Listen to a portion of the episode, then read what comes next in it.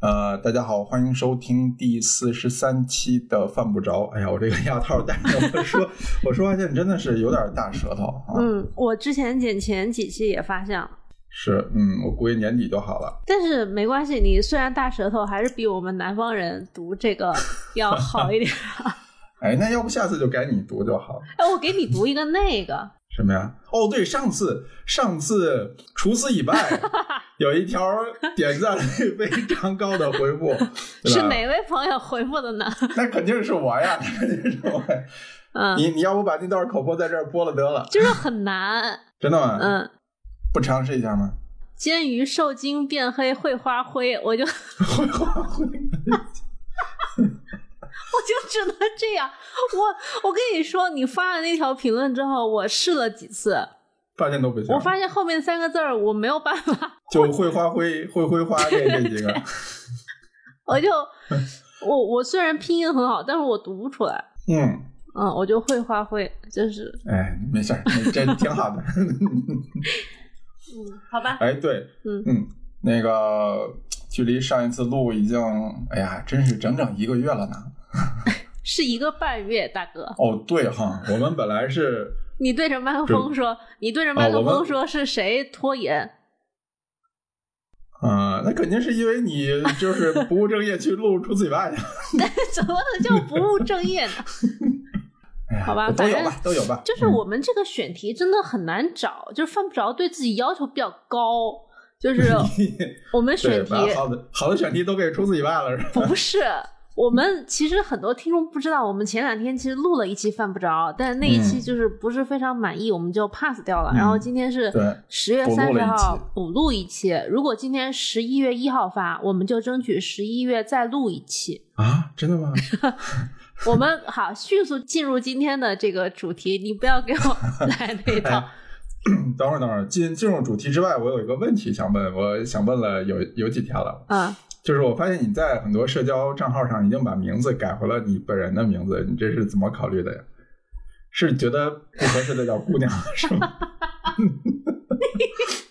你这个解读，因为别人解读都是说你为什么要叫回本名？是不是觉得这个昵称不太合适？你这个解读是什么？是不是不适合叫姑娘？对呀，就是那叫田螺奶奶。天罗女士，对吧？哎，真的很烦。我就是，其实就是一种羞耻感，因为因为以前我不想用真名，不想用本名，是我觉得我发的东西其实没有那么自信，你知道吧？嗯嗯。然后当时咱们还在知乎玩的时候，莫石就跟我说，他说你可以三年换一个笔名。幸亏没听他的。对，但是。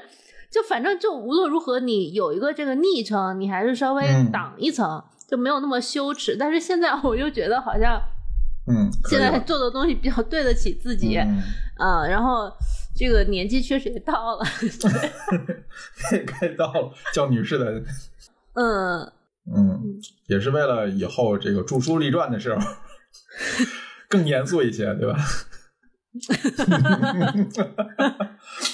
哎呀，那我们就开始今天的内容吧。哎呀，今天聊啥呢？聊聊了那么多闲白的，我们还当然是从闲白开始了。就是对，因为我们整个十月其实正好跨了一个国庆节，嗯，然后我们相继都去了一些地方，然后吃了一些东西，然后我们先碰一碰这个，从上次录完九月中旬。然后到现在，我们又都吃了些啥？然后有没有什么感兴趣的？复盘一下，对，复盘一下，回做一个简单回顾。我们是一个月刊的节目，那肯定得就是回顾一下这一个月都发生了些啥呀？哎，这也是今年今年能这个回顾，往年前几年都没法出去吃，今年好像每个月咱们过得还挺充实。对对对，嗯。所以你先说说你呗，你好像去了蛮多地儿的。我没有哎，我我恰恰相反，我十月份。其实只去了天津，还是跟你一块儿去的。你不是还去了趟香港吗？我香港是九月底去的啊。嗯，对，但是它也算国庆嘛，也也可以捎带手说一下。我香港这一趟，我这次的想法主要是录除此以外那个葛亮老师那一期去的，然后我去就顺便约朋友吃了几家潮汕菜，因为我最近就是对于某个地域的。不同菜系或者一个菜系在不同地域的发展，这个命题有一点兴趣，嗯，然后就吃了一些潮汕菜。但是其实你说吃的特别好也未必，嗯，只是呃，可能在我自己那个坐标轴里面，嗯，给它就是建立了一些更丰富了一点，对对，更丰富了一点，但是。呃，如果要点名夸奖哪一家餐厅，或者是说它什么不好、吐槽什么的，甚至都没有，就是就是平淡，就普通的吃一吃。对对对，就是很很家常，就是可能香港本地大家会去吃的那种呃日常的家常的潮州菜餐厅。嗯，是那种很传统的潮州菜餐厅，对吧？嗯，对，但是它又跟汕头有给我的感觉有一点不一样，但这个。具体的点我还没有太抓到，嗯，所以就是可能它还在坐标轴里面尚待发展，就是这种。剩下就是我们去天津吃了一顿对，可能可能我去完香港之后，接下来是你去上海吧？你是十月初去的上海？对，我出差，然后正好跨了个周末，就补了一下，真的是补了一下我之前呃很想去的两家店，就是正好赶上了一个机会。呃，一个是 DV，因为念念念不忘多少年了，就一直没有去成。跟你们聊完了以后，我才发现我真的是错过了好时候，就是又没赶上便宜，又没赶上好吃，就 啥都没赶上。你你说一下 DV，就是你对它的预期，还有这家餐厅大致的情况，然后再说说你这次吃的感觉。我我初期就是刚吃到这家店的时候，就听你们说特别好，然后极具性价比，然后。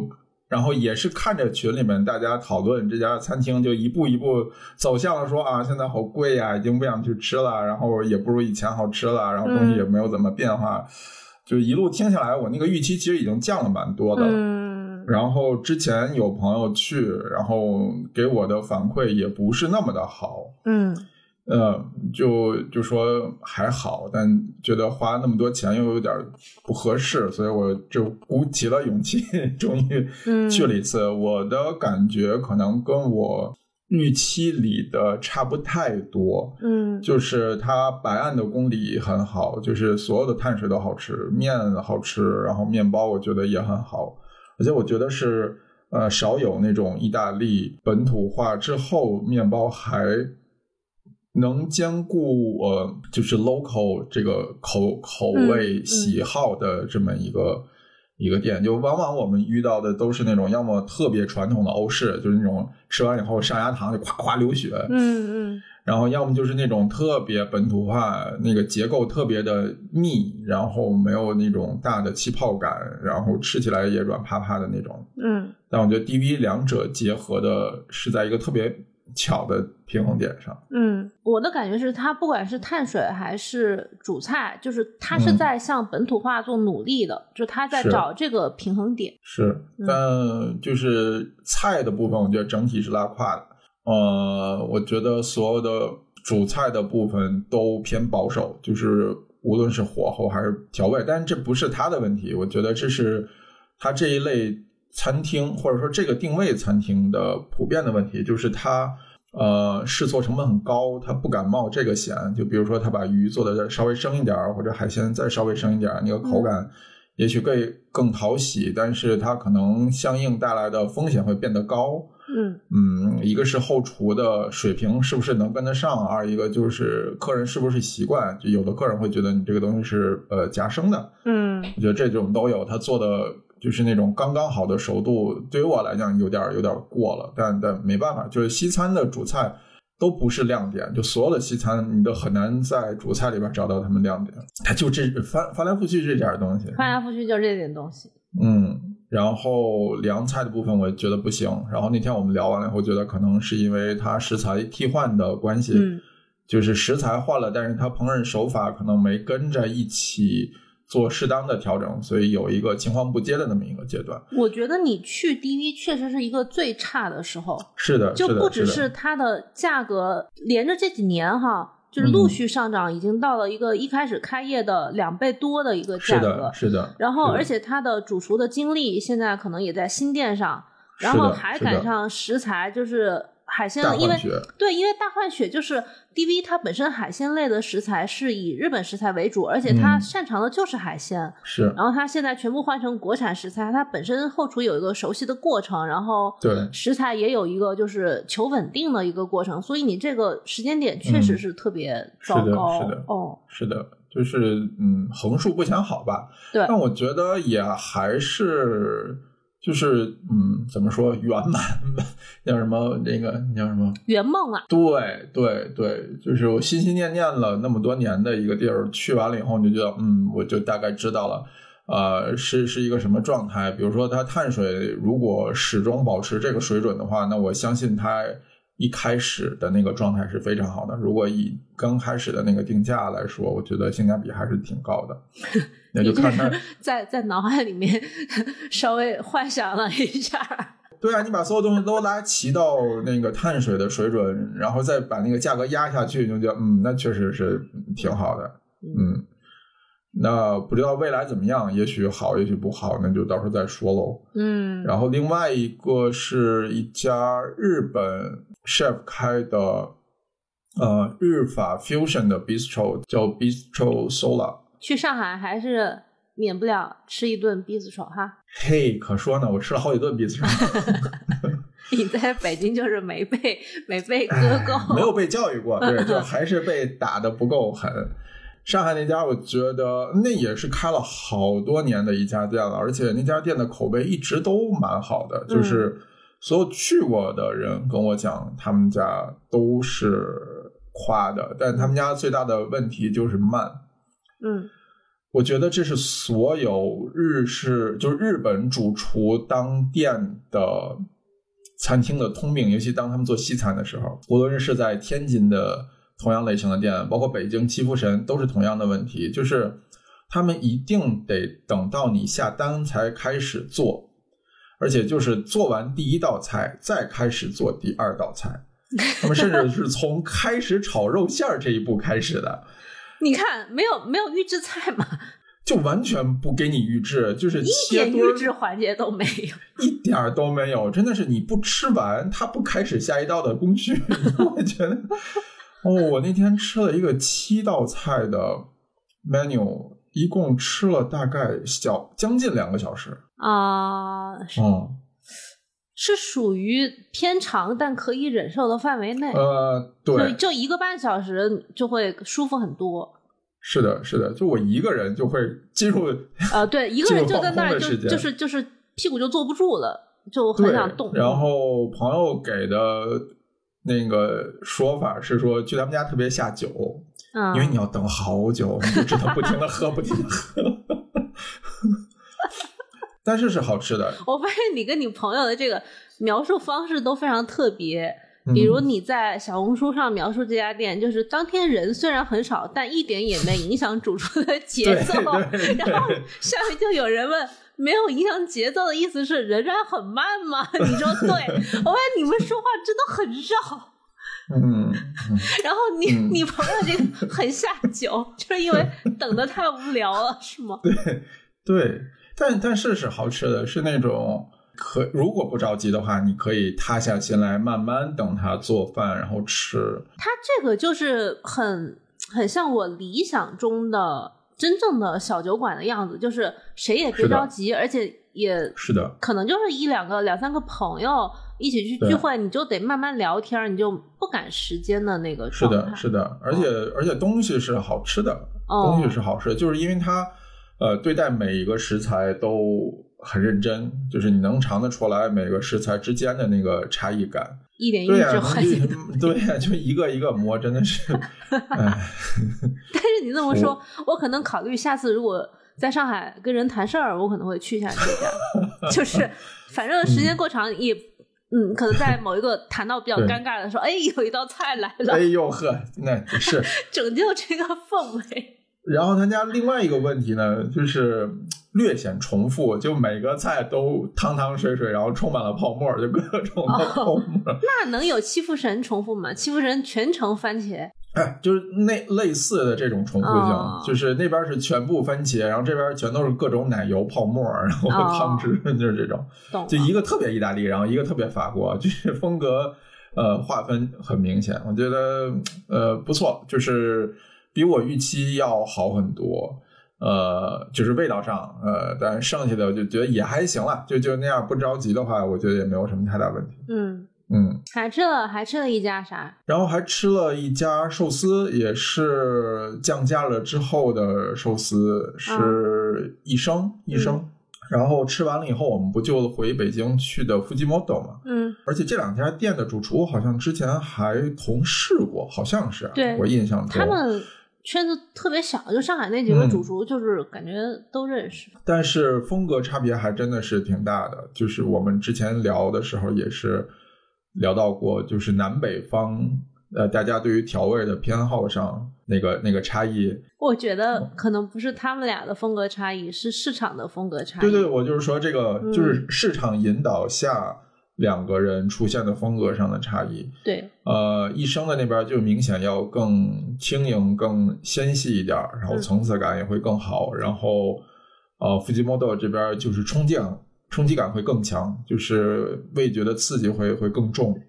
Fujimoto，反正我第一次去吃的时候，跟他这个就是应该不是现在那么大，是吧？对，应该不是这么重。嗯，应该也是被市场狠狠的教育，绝对是被市场教育过。因为，哎，包括我看一些那个小红书和点评上的评论，就是对 Fujimoto 的评论，我大概可以看出来，就是哪些评论会对他有一些影响。但这个没有办法，就是看他，我觉得没办法。对，包括上次你播客里边跟他聊的和我们当天跟他聊的，我觉得。可能对于他的影响也不会比小红书和点评的影响来的大，毕竟那个是实打实的客户的反应。对，那人家花了钱啊，你是嗯，但但就是说这两家店的风格真的是非常大的南北差异。就是你在上海那边看到的很多九窑的部分，我觉得还是偏传统一点嗯，但北京这边就有很多啊主厨自己发挥的。成分在，那我想，那可能也是因为有客人提了需求，他才开始往这方面努力和和引导的。嗯嗯，我觉得可能也跟北京食材太有局限性有关，就特别容易想到栗子。嗯，然后还有一些就是那种啊，那那种就是调味特别重的什么酱啊，什么对对对对对那种对。是我懂，是的，是的，连。糖都给的特别狠，都不知道是北京。比上海好像感觉更偏甜一点都，然后就是那个包括他们出汁的那个厚重感也比上海那边要高很多，因为出汁本身它如果日本的店用的特别好的，它它肯定是不加盐，然后它是直接利用那个煎鱼不滴，就是煎鱼干的本身的咸度会去提这个味儿。但是北京一定会觉得这个汤没味儿，就是上海，我看他们有些吃日料吃的多的，他们会互相呃讨论说哪一家的碗物好，就是他会精细到知道说这个东西是对于和食店和就是寿司这个基本的一个要求。嗯，对，就市场喜欢这种，市场不喜欢那个。对，是的。嗯，就包括现在广州不是也出现了什么白斩鸡寿司？重庆会有什么脑脑冒脑花军舰之类？我觉得这没办法，就是市场有这个要求，你就是要给他提供商。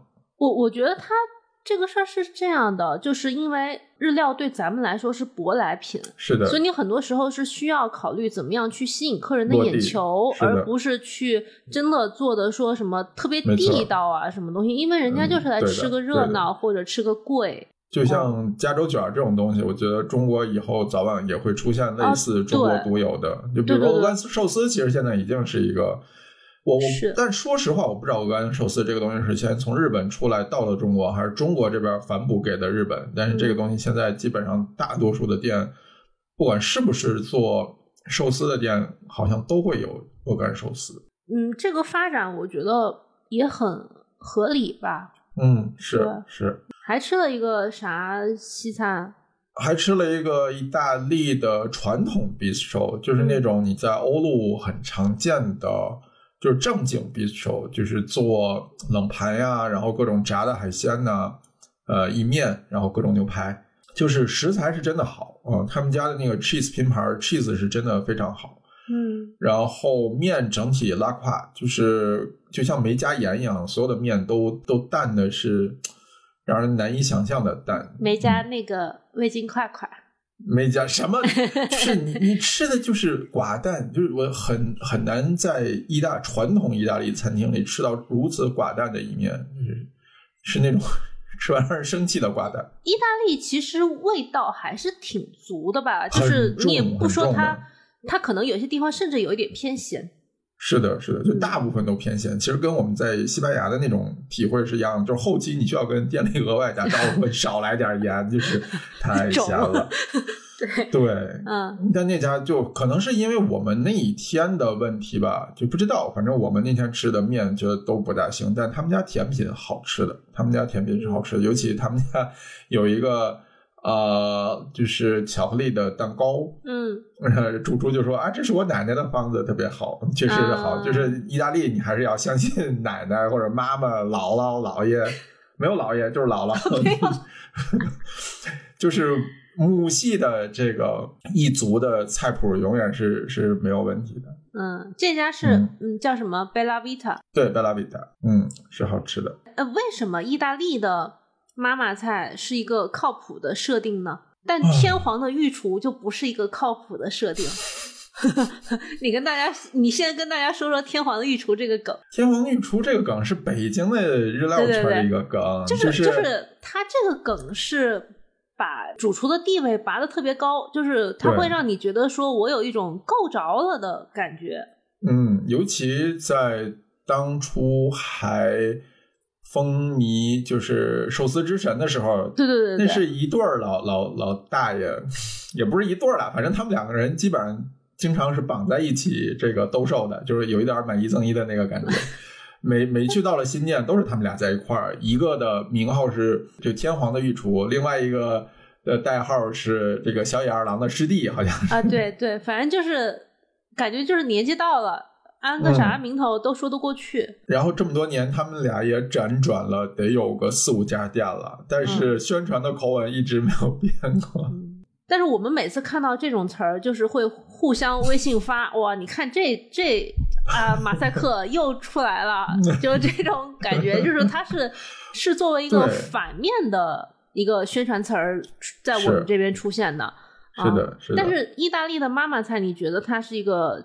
正面的词儿是吗？我觉得是，我觉得这个正面的反馈其实由来已久，从欧美那边就已经开始在传这件事情。嗯，就是尤其你在意大利吃什么东西，然后他跟你说这个 recipe 是我母亲传下来的，或者是我奶奶传下来的。所有的客人都会觉得哦，那真的是很厉害，就是是。但是这个问题就是，咱们在犯不着四十一期不是也聊过主厨的一童年那个事儿吗？是，嗯，为什么意大利的妈妈菜或者就是欧美系的妈妈菜，它是有信赖感的呢？我觉得这个感觉有点像，比如我们北方提到。家里包的饺子哦，家里的炸酱面那样是吗？对对对对对，就是这个味道，我在家吃永远不会错。然后我拿出来给你吃，这个就是我认为最正宗的，比如说意大利面，或者我认为最正宗的炸酱面，我认为最正正宗的三鲜韭菜馅的饺子，它是这个逻辑。但但我们话又说回来，比如说你在 DV 吃，嗯，吃一个特别。家庭版的牛肉面，你可能就会觉得这里边有点儿奇怪，或者或者 DV 可能还好，但但你比如说一个特别新派的餐厅出来了一个特别传统家庭版的一个东西，你会觉得可能跟它整套菜单的逻辑就不符了，就跟你上次在香港吃的那种，就是我前半部分都是各种先锋，对吧？然后各种飘。然后各种创新，然后啪，我给你一个，哎，我小时候吃的糖葱饼，这个那个那个反差感就会有点让人觉得，嗯，对对对。所以它这种什么妈妈的菜或者外婆的菜，可能在人均三五百这个价位里面，嗯，嗯，你把它作为其中一道就还可以，就是你不能在其他道数里面用一些什么科技啊，或者是是的，是的，特别高精尖的那种东西。而且那一家它本身就是一家很传统氛围的 bistro，就不还是就不是那种咱们现在最近几年流行的这种比较新派的 bistro，嗯，是那种很很典型传统欧洲的。那他们很多时候卖的就是这种所谓家庭氛围感，就是你来这儿我很热情，然后提供一些很传统的、很地道的东西给你。就它的宣传比较一致。是的，是的，是的，他也不会高调宣传自己卖自然酒这种事情。好的，也没有惊讶，合理，合理，合理。他这个，他这个就很完整，很自洽。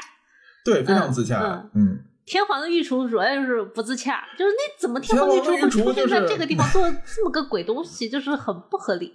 对，就是你吹的乌丢乌丢的，然后你一吃就是感觉摔的吧唧吧唧的。嗯，是的，嗯，行，那上海这一趴这几家餐厅也差不多。你后来还去了一个很让我觉得很陌生的地名，叫做青田。对，然后春呃不是呃国庆放假嘛，然后就是说攒了一波假期要出去逛一逛。呃，行，你 就是国庆。之后的七天工作日，你还请了两天假，让自己休息。是的，嗯，因为就是为了不想上班，就是不想上班，不能让，就是不能连上七天，这我真的受不了。就所有的倒休，我都会拿年假给他补回来，就是我永远不允许工作占领我的周末。这件这件事情我接受不了，太可怕了。好吧，所以你攒了攒了很多假期。哎，差不多吧，就攒了攒了十来天，然后就先回趟天津，然后吃了一些我就比较自己舒服的东西，然后去宁波，然后陪陪家属，然后又吃了一些开渔之后的海鲜。对对，然后吃了个海鲜面。我去了宁波那么多年都没没吃过海鲜面，然后第一次吃，觉得还蛮好的。那家海鲜面，它用的是。炖肉的汤做的面的汤头，那个还挺鲜的，就口味会重，就不是那种纯海鲜的汤头，就口味会更重一点，然后更复杂一点，比较适合我们这种北方人，就口重的北方人。你多吃点北方寿司不行吗？这便宜啊，这这才五十多块钱。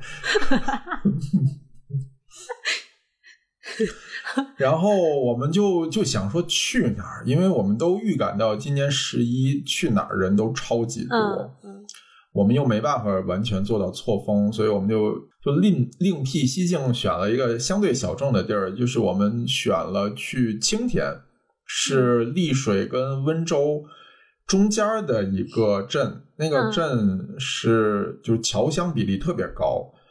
号称是中国的小意大利啊！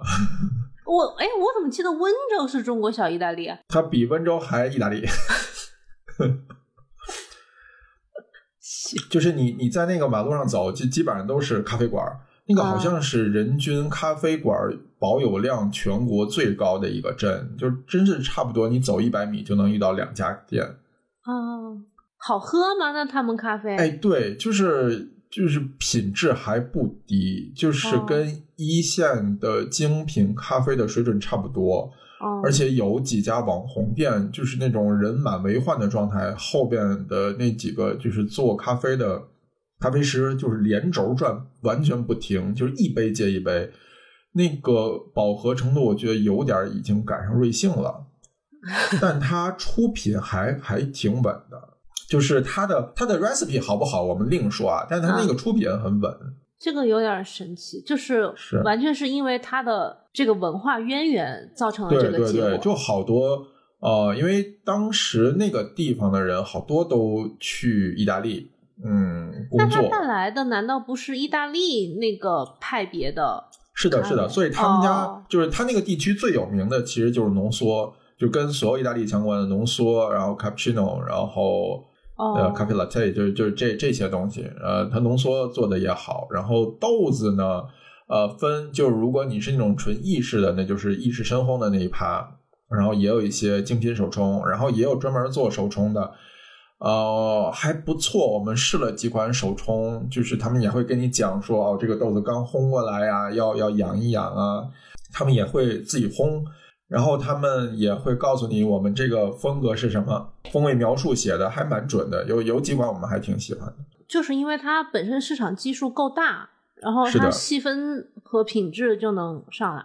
是的，而且当地西餐厅巨多，就是那种意式的西餐厅，卖意面、披萨，然后各种啊，而且当地人特别怎么讲，就是很习惯这件事情，就是中午那种你看上去就是很温州商人的那个打扮，穿的很很随意，然后就在一个店里，然后点几个披萨，然后在那吃，大家就是就一个人吃，也也感觉很很日常的那个状态。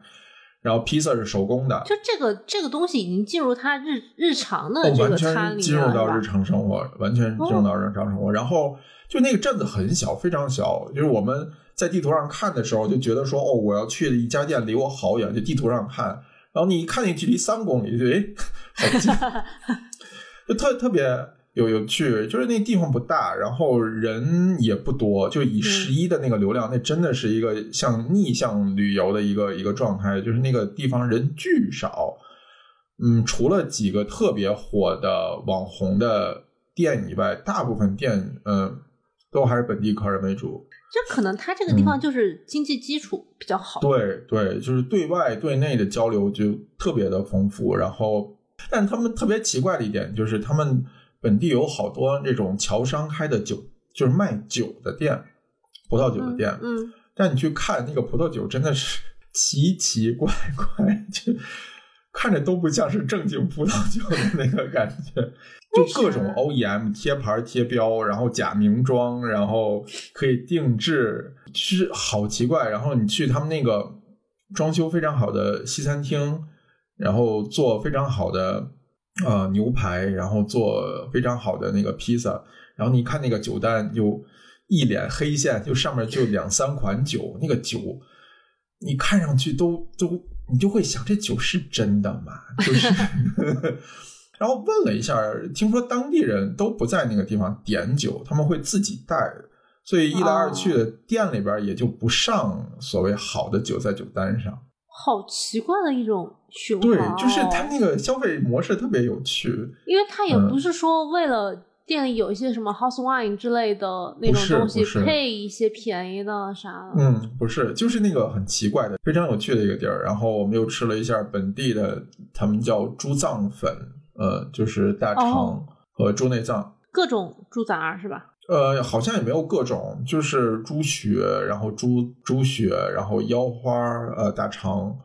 但后来有有人给我那个小红书留言说，说今天的猪脏粉不是最正宗的，说最正宗的还得去温州吃。哦，我估计这种东西可能是沿海，可能反正临近的城市可能都有，都有。对，但我们吃完以后觉得，嗯，就是好吃的，是是好吃的。嗯，我自己感觉那种猪杂粉，嗯嗯，如果是有养殖猪比较多的地方，然后本身早餐它有粉面基础的这个地方，它都很容易做这个。是的，对，湖南也有。嗯，就在那儿待了三天，然后吃吃喝喝，就很放松的休息了一段时间。嗯，你回来也仍然很放松。哎，回来就投入到了紧张的工作状态，就 很痛苦。并没有吧？嗯，然后咱们十月二十来号去了一趟天津，对，就是这两天是咱们一块儿吃的。这个对音频我其实已经剪完了，回头发吧。对这一趴大家就听除此以外就好了，那个比较详细。然后。我自己是除了去，就是九月底去香港，还有十月中去天津，我就十月就没太出门，可能不太想凑那个长假跟大家。嗯，对对对，就自由职业的唯一好处。我看你就每天都在跟狗一起，就是对带狗，在家带娃，在北京吃了几家地方菜，有有两家也跟你一块儿吃的嘛，湖北菜、湖北菜和江西菜。湖北菜吃了楚汕四季和红番茄，事实上这俩餐厅是同一个集团的。嗯，然后楚汕四季是红番茄的高端店，大概刚刚开了一年多一点儿，差不多。对，然后江西菜吃了一个叫喜香莲，在丰台那边。嗯嗯，我本身也是一个经常会被嗯乡土菜如何高端化这个命题困扰的一个人，因为可能作为湖南人，然后学了川菜，就会对。这个菜系怎么拔高，会有一些设想嘛。然后楚善四季，它其实就是对我的这个设想做了一个补全吗？呃，对对，他他给我给我看了一个这个结果，我的感觉就是这样。因为我是先吃的楚善四季，再吃的红番茄，我后来才发现红番茄它在北京九八年它就开了，哦，这么早呢？哦，很早。你你想，它都二十多年了，嗯，所以它的。底子还挺好的，嗯，呃，它的各种食材，我在红番茄跟楚山四季都观察了一下菜单，就是比较贵的那些河鱼、江鱼，呃，红番茄是没有的，嗯，但是其他大部分的素菜和山珍这两个地方是差不多的。那红番茄的那个水果黄瓜也七十八一份吗？我没有看到水果黄瓜，但是它有什么咸蛋黄茭白什么的，啊，你就觉得跟那边差不多，然后肉也没有太看出来区别，就不像荣小馆和西荣记，你很明显可以看出来它什么带鱼啊，那个选的部位不太一样。它这个红番茄给我的感觉就是什么容器啊、服务啊，就是常见的乡土菜的那种感觉。嗯，然后楚善四季。它的所有拔高的部分，都你都会觉得很陌生，嗯，就是都会觉得不像湖北菜。你在楚善四季吃到的，觉得它像湖北菜的那一部分，在红番茄都能吃到。对就是，哎，所以红番茄的调味会比楚楚善的要轻很多吗？重啊，红番茄是红番茄会比楚善要重很多，对吧？对对对，它会重，而且它会给你一些什么菜汤拌饭之类的这种操作。然后楚山四季它整体还挺柔和的，是包括后来有一次跟朋友组酒局在那边喝，你觉得它搭勃艮第好像也没有太大问题哦哦，就是这种感觉。可是它就很不像湖北菜，虽然它的食材都是嗯很湖北特色那种各种鱼，就是我都没见过的那些鱼。我觉得它的问题可能在于湖北菜这个菜系没有特别显著的特征，嗯，没有味型和体系上的特征。嗯，这个东西就很模糊，所以你只能靠一些特别典型的菜式，比如说呃糯米丸子蒸的那个糯米丸子，然后莲藕排骨汤、干煸藕丝这个菜去去记忆它是一个湖北菜。可是其他的东西你就很模糊。嗯，所以楚善四季现在名声也没有特别打响嘛。是，就感觉也没有一个湖北菜的风口出来，因为最近几年。川菜之后，其实紧跟的是湖南菜、湘菜、湘菜和福建菜、闽菜的风口。对，嗯，这个可能跟经济基础有关系。嗯，我感觉就是，嗯，听起来可能是富庶的地区，它高端化就更合理。呃，就是壮壮老板也跟我聊过这个问题嘛。你听起来内蒙不像是一个会 会出。高端餐饮的地方，就虽然人家鄂尔多斯煤老板很有钱，但是他他听上来就是 这个印象会是这样子，对，是，嗯，江西菜吃的那个喜香莲，咱们一块儿吃的嘛，嗯，我觉得它还行，比我想象的好吃，但是有可能是因为跟他特别讲了一下要减辣，嗯嗯，我在北京吃过其他几家江西菜，真的就是就是很难入口，就现在这个肠胃。他他一进都不是嘴里觉得辣，就是胃开始烧得慌，是就很难受。但是喜香莲那个有些菜还有有些食材，你觉得它还还挺好的。而且我对他家好感在于它没有我以前吃到的江西菜那么咸。我觉得辣这个东西很容易调整，对吧？你跟他说少放点，多放点，但他不咸这件事情显然是他习惯性的做法。对，所以这个也挺难得的，而且他用的材料应该还。还不错，就是对。我在北京吃很多乡土菜回来，都容易肠胃有一点，嗯，就是就是滑肠，嗯。但是他们家还可以，就是太刺激了。他们家没那么刺激，是。对，就是现在就是一个这样的嗯体质。然后我有一个对于地方菜的一些感觉啊，就是这几年，因为其实你可以看到很多地方菜，它做出了一些努力。当他们看到台州菜，还有包括呃，虽然是以《新荣记》为底子的做的这个湘菜芙蓉无双的成功之后，他肯定是有些想法，因为他很多餐饮的老板，他手上是不缺客户的，他是需要一些这个嗯，说起来比较合理、逻辑比较通顺的一些高端的餐饮的出现，所以大家就纷纷做在此做了一些努力嘛。嗯，然后你就会看到一些很莫名其妙的，不管是宣传或者是硬给它拔高的定位。我记得在国贸那边看过一个湘菜馆，忘记叫什么了。那家湘菜馆的煮的一个青菜要一百九十八。就是你甚至不知道它有什么特别之处，就一百九十八就硬上那个价格，就是什么剁椒鱼头就得要三四百、四五百那种价格啊，就是硬上，就看不出来任何特殊之处。然后这种我就肯定不会去。然后还有一部分湘菜餐厅，因为我对湘菜比较熟悉啊，他列的那个宣传语是你一听也会觉得，就比如有一家他写我们这个臭豆腐是血水做的臭豆腐。平常人就心想，这是的典故，对对，这得妙玉来吃一下吧。然后这个也很不可信，嗯，因为它不可能嘛，你这血水做的，那你一年能做多少片呢？是吧？那你现在全球变暖，你去年有血水做吗？就很奇怪。就现在很多餐厅的宣传语，让你就觉得。我觉得，我觉得有对，我觉得这里边可能分几种，一种就是你听完以后就觉得这事儿到底是真的是假的，就比如说你血水的这一套，血水做的，我倾向于它是假的吧，它还能是真的？呃，我我之前在智利的时候吃了一家餐厅，啊，哦，那家餐厅可。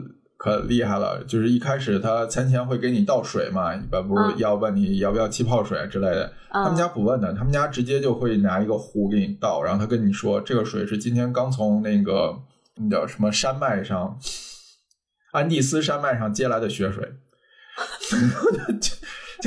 我说这没有这个必要吧？我说你们这真的每天都要弄吗？他说是，每天我们有一个专车去那边去收集雪水，然后给他。但是他不用拿来酿臭豆腐。你就想说，嗯，也就是大可不必，对不对？他就是从山峰到餐桌嘛。啊，这这是一种，就是你听上去就觉得，嗯，真的假的？然后跟早年早早几年那些什么号称用就是全都是日本食材的日料店也是。还有什么用日本软水做的什么什么？嗯嗯，有的有的，对。呃，我见过有的是真的是那种，因为他们店里边你常年能看到就是日本软水的那个矿泉水瓶儿，对，他就是整箱整箱的买，然后自己就用，用完了以后就反正就丢在那儿，你就能看得到。但有些就他非要跟你说这个故事，你就 不用水跟用血水 还是差异比较大，是。那血水多脏啊！现在的，你竟然是全是灰，你 那不错了，人家至少没说从花瓣上扫下来。反正就这个就挺扯的，你又觉得地方菜它有些那个发力的点非常的尴尬。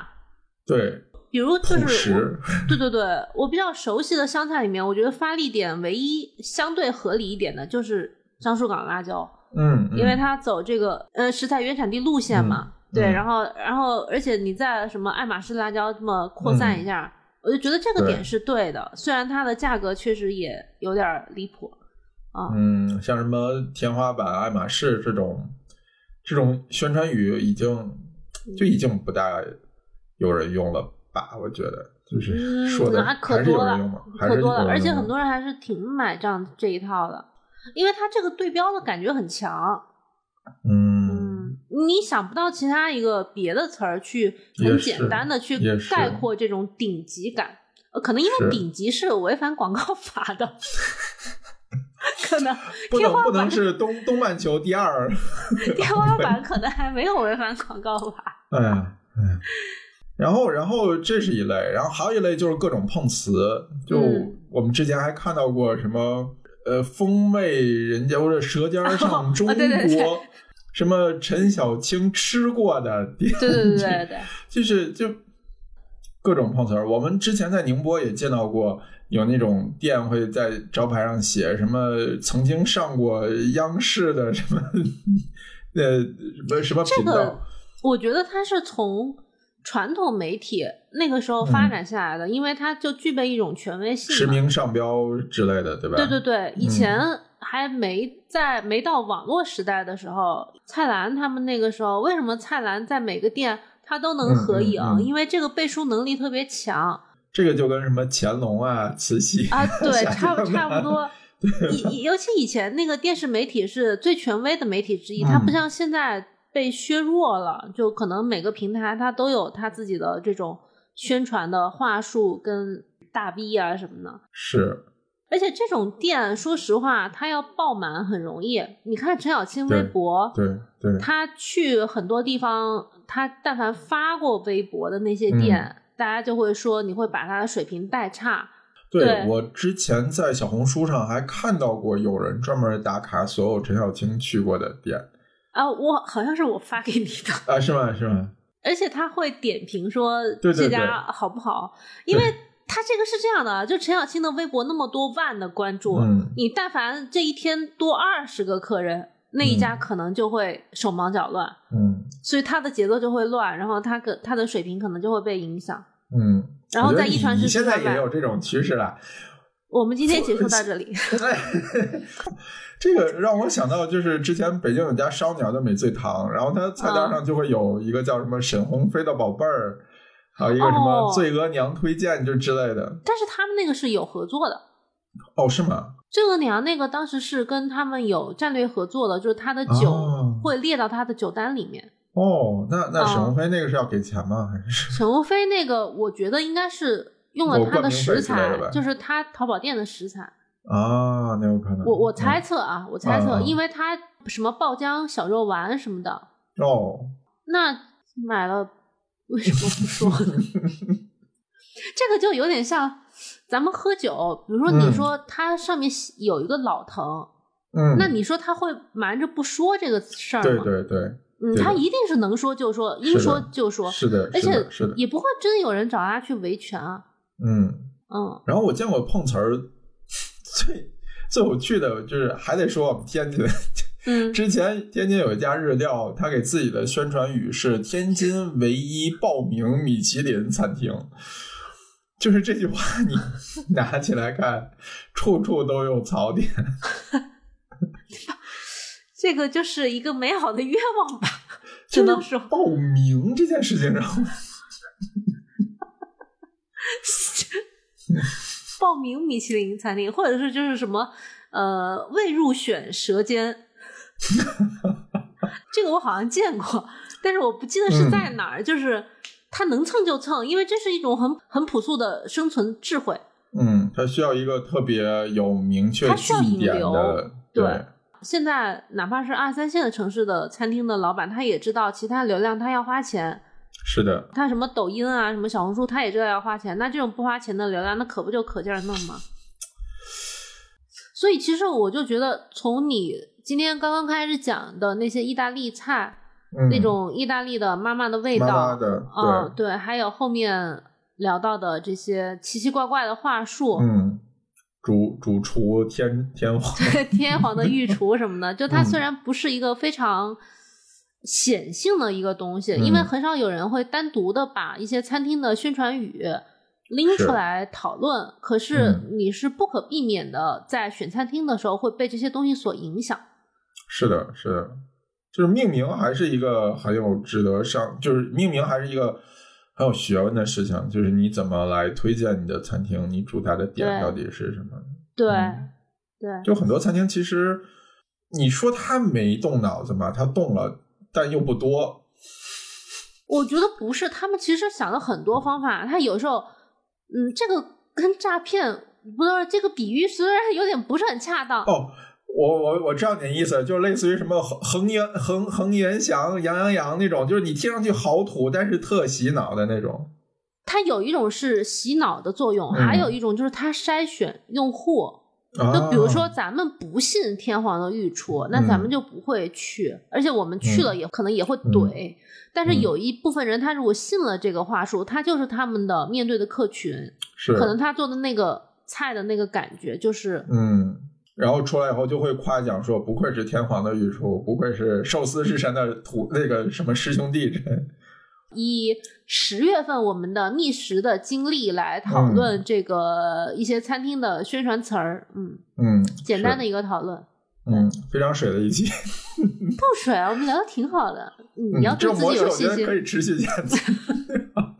十一月份要录什么呀？现在又开始愁了。不知道十一月不知道录什么，但我们十二月肯定是有今年的年终总结盘点啊。还有榜单呢，就是啊，对我们我们十二月就录榜单，然后十一月只要想一个选题，嗯，能录出来是吧？应该不是很难吧？